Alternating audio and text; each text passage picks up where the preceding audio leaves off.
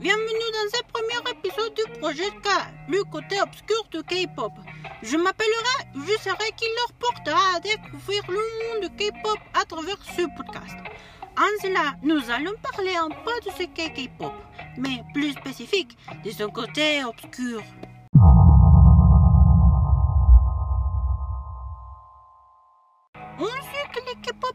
Très populaire ces dernières années et on peut voir que le rêve de beaucoup de gens est devenu des idoles, qui pour qui ne sait pas qui sont les idoles, sont des artistes qui chantent ce genre musical. Les garçons veulent une vie de luxe, voyager dans le monde et avoir la réputation et le succès. Mais ce que beaucoup ne savent pas, c'est ce qui se passe derrière le rideau de la musique pop coréenne contemporaine, de l'exploitation des adolescents à l'utilisation des groupes dans la politique.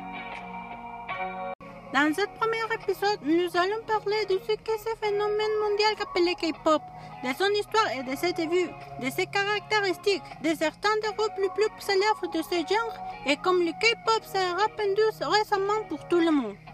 Comme j'ai déjà dit, le K-pop est l'un des genres musicaux les plus populaires ces derniers temps. Les artistes et les groupes qui appartiennent à ça ont participé à des prix et festivals importants à plusieurs reprises. Un genre qui n'est pas et qui n'est indifférent à personne. Mais à ce point, plusieurs questions se posent. Quand émerge le K-pop vraiment Qui était le véritable promoteur de ce type de musique? Et surtout, le plus important, qu'est-ce que c'est le K-pop L'ampleur du K-pop était qu'il faut plusieurs lignes pour pouvoir l'expliquer exactement? Alors, accompagnez-moi pour comprendre qu'est-ce que ça devient fou le monde aujourd'hui.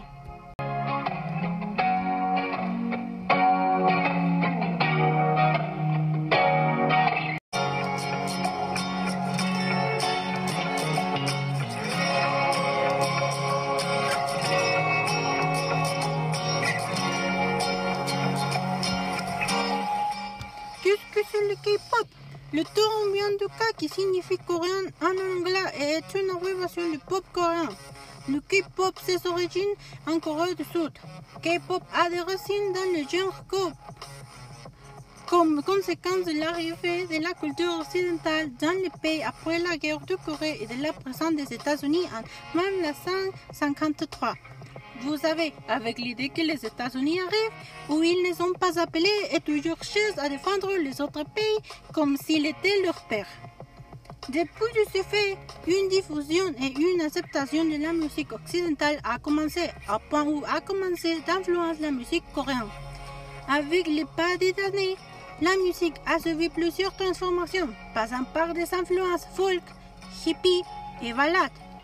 Dans les années 90, ont surgi les premiers groupes coréens avec des tendances dans les zones occidentaux comme le soul, le hip-hop, le rap, le rock, le R&B et la danse électronique. L'émergence du groupe OTG en voice. Pardonnez-moi si je prononce mal le nom, mais j'ai tout dit français, non coréen. En 1992 a marqué un point important dans ce genre et incorpora ces sons, ce qui l'a conduit à obtenir un grand succès, donnant le commande du début des groupes K-pop pour la demande du public adolescent.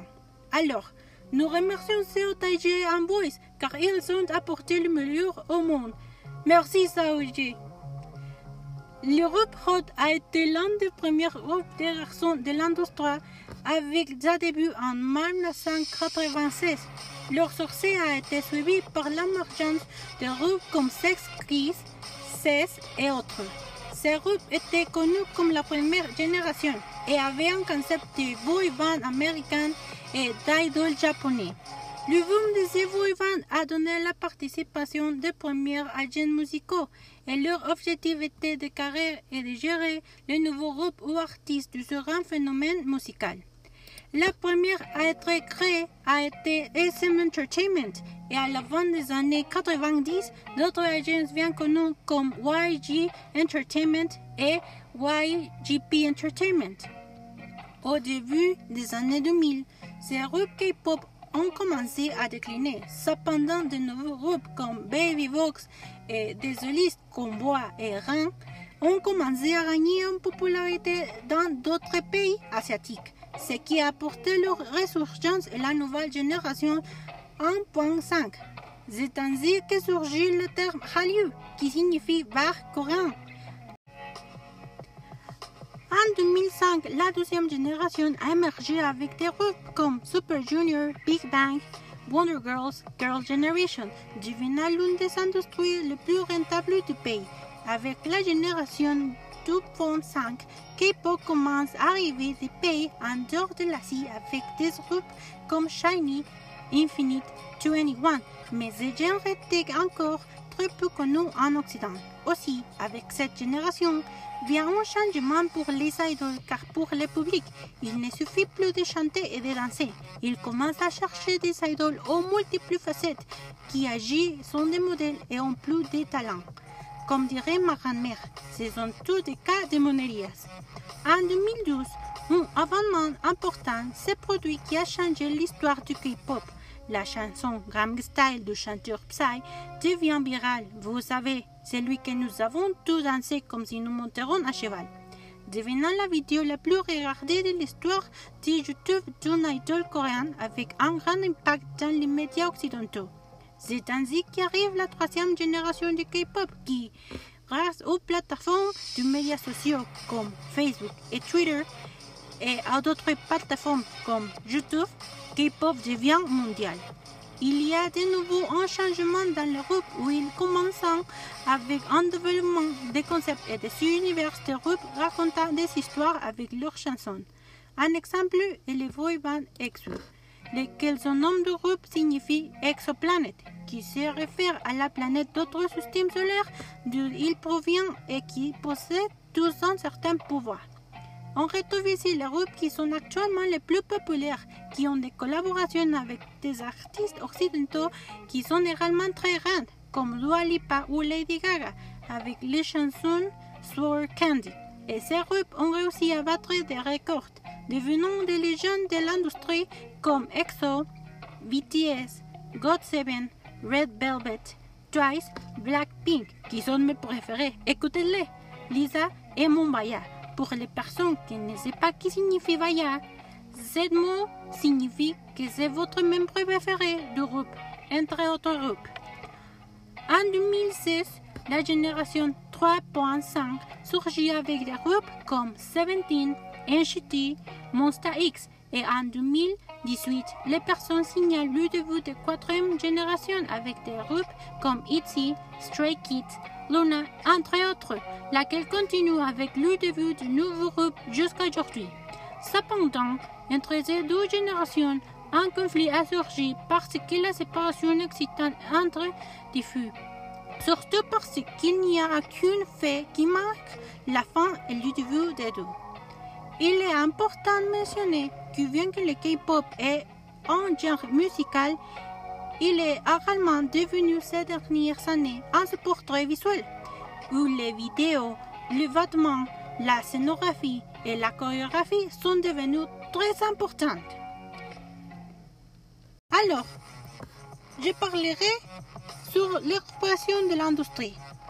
Dans la culture K-pop, plusieurs mots sont devenus populaires qui, pour ceux qui ne connaissent pas K-pop, peuvent être dorantants. Plusieurs de ces mots que j'ai mentionnés dans les podcasts, et je vais les expliquer. J'ai déjà expliqué quelques mots comme idol et bias, mais il y en a d'autres qui sont également importants et que je mentionnerai dans les prochains épisodes du podcast.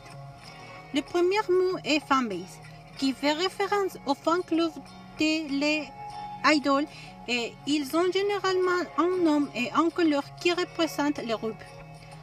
En lieu avec ce mot, nous trouvons les services aux fans, qui sont les actions que les idoles effectuent pour leurs fans. Ensuite, il y a les mots sassang, qui sont ceux qui harcèlent les artistes, qui vont parfois à des extrêmes qui font peur. Enfin, il y a le concept de trainee, qui sont les artistes qui font partie d'une agence mais qui n'ont pas encore fait leur début et comme le dit le mot, ils sont en formation.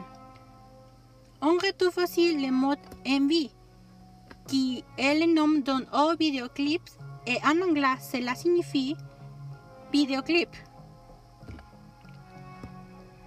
À partir de maintenant, quels sont à venir pour le K-pop? Avec l'internationalisation du K-pop, la musique a pris un autre aspect, avec de nouveaux styles musicaux, de nouveaux concepts et plus de mouvements de groupe en dehors des frontières de la Corée du Sud, qui ont réussi à former ce que l'on appelait la culture K-pop. Un exemple de la popularité et l'expansion du K-pop, il fut qu'en novembre 2020, K-pop a reçu sa première nomination au Grammy Awards. Plus précisément, cette reconnaissance est allée au groupe BTS pour leur chanson Dynamite dans la catégorie meilleur duo pop ou performance du groupe. Mais ils n'ont pas gagné. Pleurons.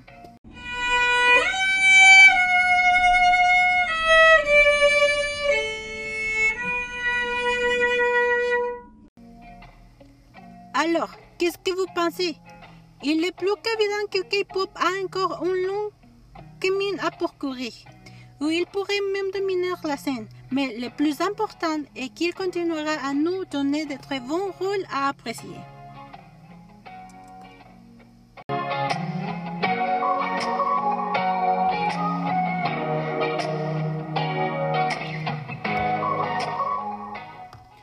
Nous avons déjà parlé un peu de ce genre musical populaire et génial. Et tout semble très beau. Des groupes très célèbres avec de très bonnes chansons qui nous font danser et chanter bien que nous ne comprenions rien. Capables de nous invoquons le diable.